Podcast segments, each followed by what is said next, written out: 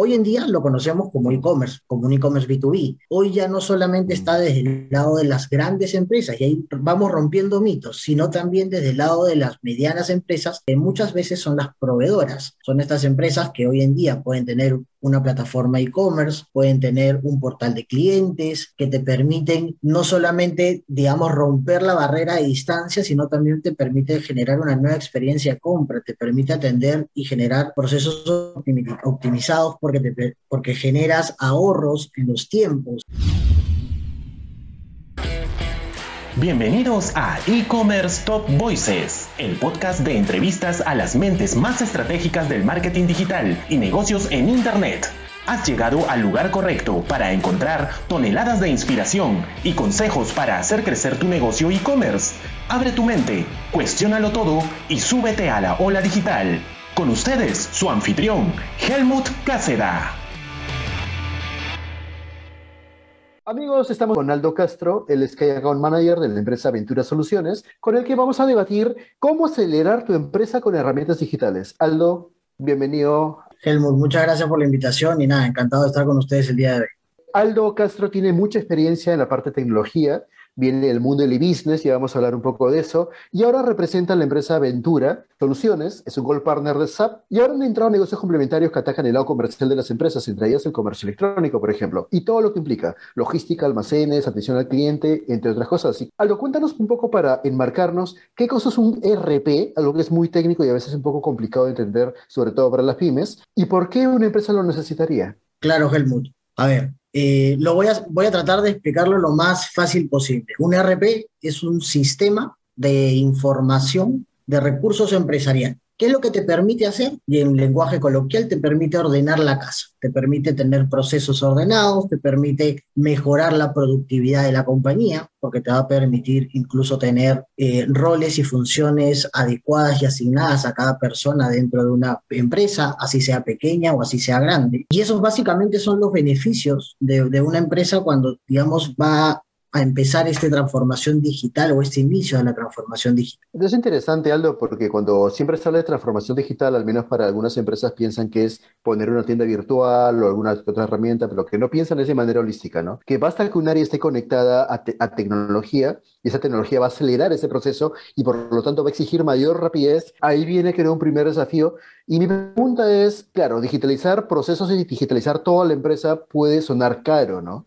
Entonces, ahí viene un mito. este, este tipo de sistematización de empresas es privilegio de las grandes o las pymes también pueden entrar en, este mundo? No, hoy en día, Helmut, eh, en la actualidad, encontramos eh, opciones para todo tipo de empresa si bien es cierto, es un mito y, es algo que hasta hace muy poco, digamos, el rumor dentro del mercado hacía que solo las grandes empresas podrían contar con un sistema de esta calidad o esta envergadura, pues no es, necesaria, no es necesario o no es tan real eso eh, el día de hoy. Encontramos en el mercado soluciones muy económicas, incluso podríamos decir que dentro de la misma industria se ha podido segmentar de acuerdo al tamaño de la compañía algunas soluciones foco que justamente van a ayudar desde la pequeña empresa hasta la gran empresa con este proceso que hoy en día tiene que, ser ya natural en todas las empresas y todas las compañías. Es muy común que eh, uno de los mayores problemas de las empresas es que lancen su tienda virtual de manera aislada y desconectada de todo lo que tiene detrás la empresa en cuanto a inventarios, almacenes, de tal manera que la empresa puede vender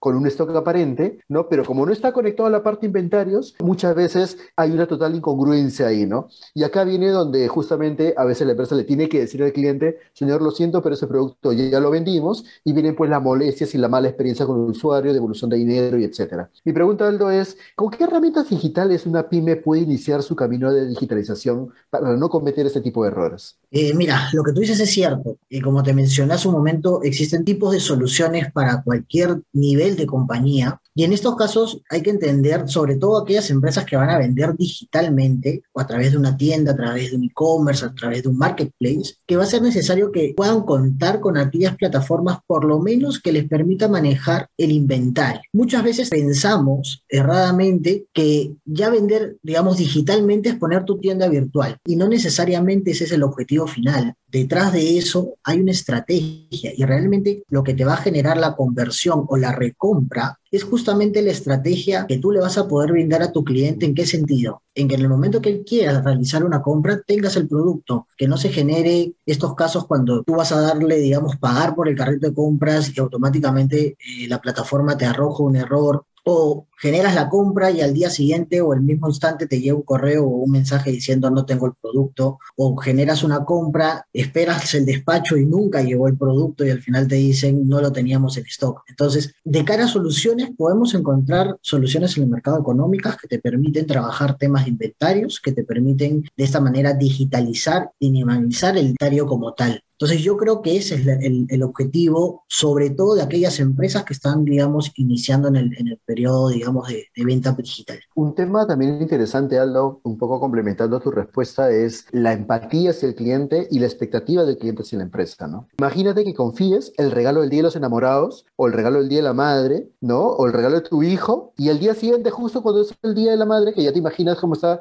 reventando redes, que es imposible de comprar, la tienda te diga, lo siento señor, me olvidé actualizar el stock. Pues no lo sé, ¿no?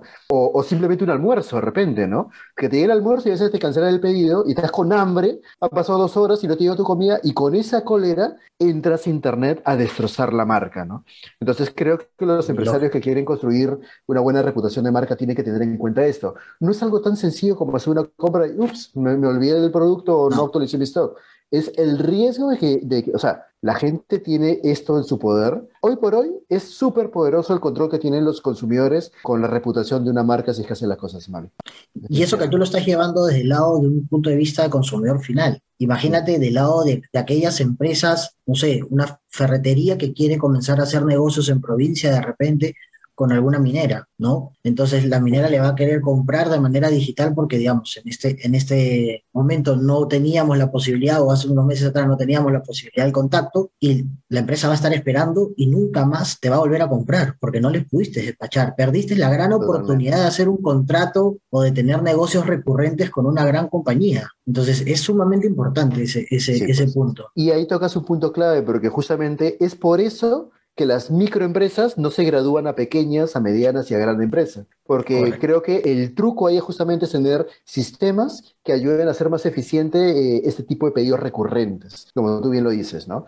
Y ya que hablamos de modelos B2B, ¿Qué modelo de soluciones digitales existen en el mercado peruano que permitan acelerar un negocio B2B? Hoy existen diferentes modelos y tipos de soluciones. Podemos encontrar soluciones tanto para los vendedores como para los compradores que hacen dinámico el mercado. Así como también podemos en el medio encontrar una solución, como tú bien mencionaste, que te permite desde el móvil poder generar ventas, ¿no? Y te permite poder atender clientes. Por ejemplo, tenemos la primera llegada del e-commerce. En ese momento no se conocía como e-commerce, se conocía como e-business. Hace 20 años atrás, mm. era justamente aquellas plataformas más conocidas como e-procurement que te permitía generar la compra o ponerle un requerimiento de compra a una empresa, ¿no? Por la cual tú, a través de una plataforma digital, a través de Internet, esta empresa te subía la cotización y se pasaba todo el proceso de compra. Hoy en día lo conocemos como e-commerce, como un e-commerce B2B. Hoy ya no solamente está desde el lado de las grandes empresas, y ahí vamos rompiendo mitos, sino también desde el lado de las medianas empresas, que muchas veces son las proveedoras. Son estas empresas que hoy en día pueden tener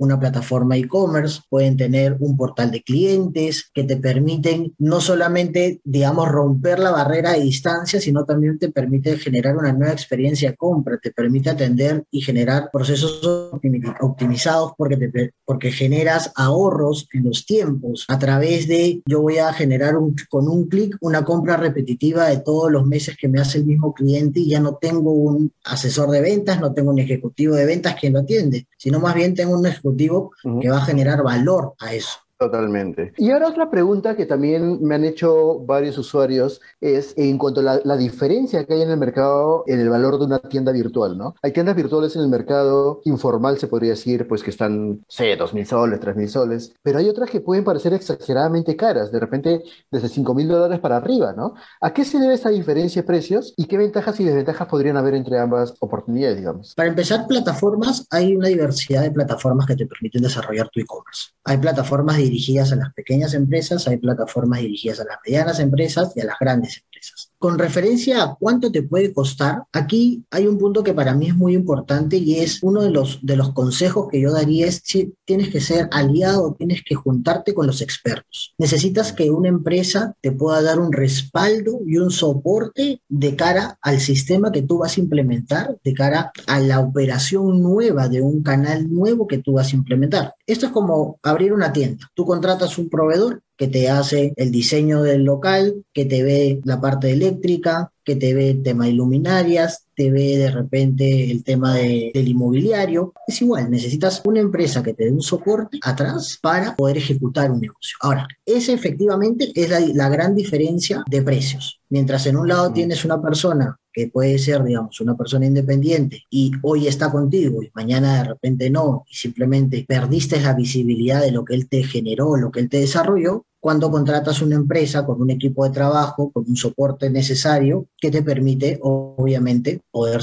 sacar adelante este tipo de negocio como cualquier otro. Totalmente. Y a veces también los clientes piensan que hacer un e-commerce tiene que ver con un ingeniero de sistemas o alguien de la parte de tecnología, ¿no? Se olvidan que dentro de ese equipo, como tú bien dices, hay, es cierto, una persona de tecnología, pero también hay gente de negocios, gente de marketing, gente de growth, gente analítica. Es todo un equipo que ve el 360 lo que necesita un e-commerce y bueno, lamentablemente pues esto incrementa los costos, pero también impacta la rentabilidad, que creo que es, es bueno decirlo, ¿no? Como para cerrar con broche de oro, ¿qué consejos claves nos puedes dar para las empresas que quieran acelerar con herramientas digitales?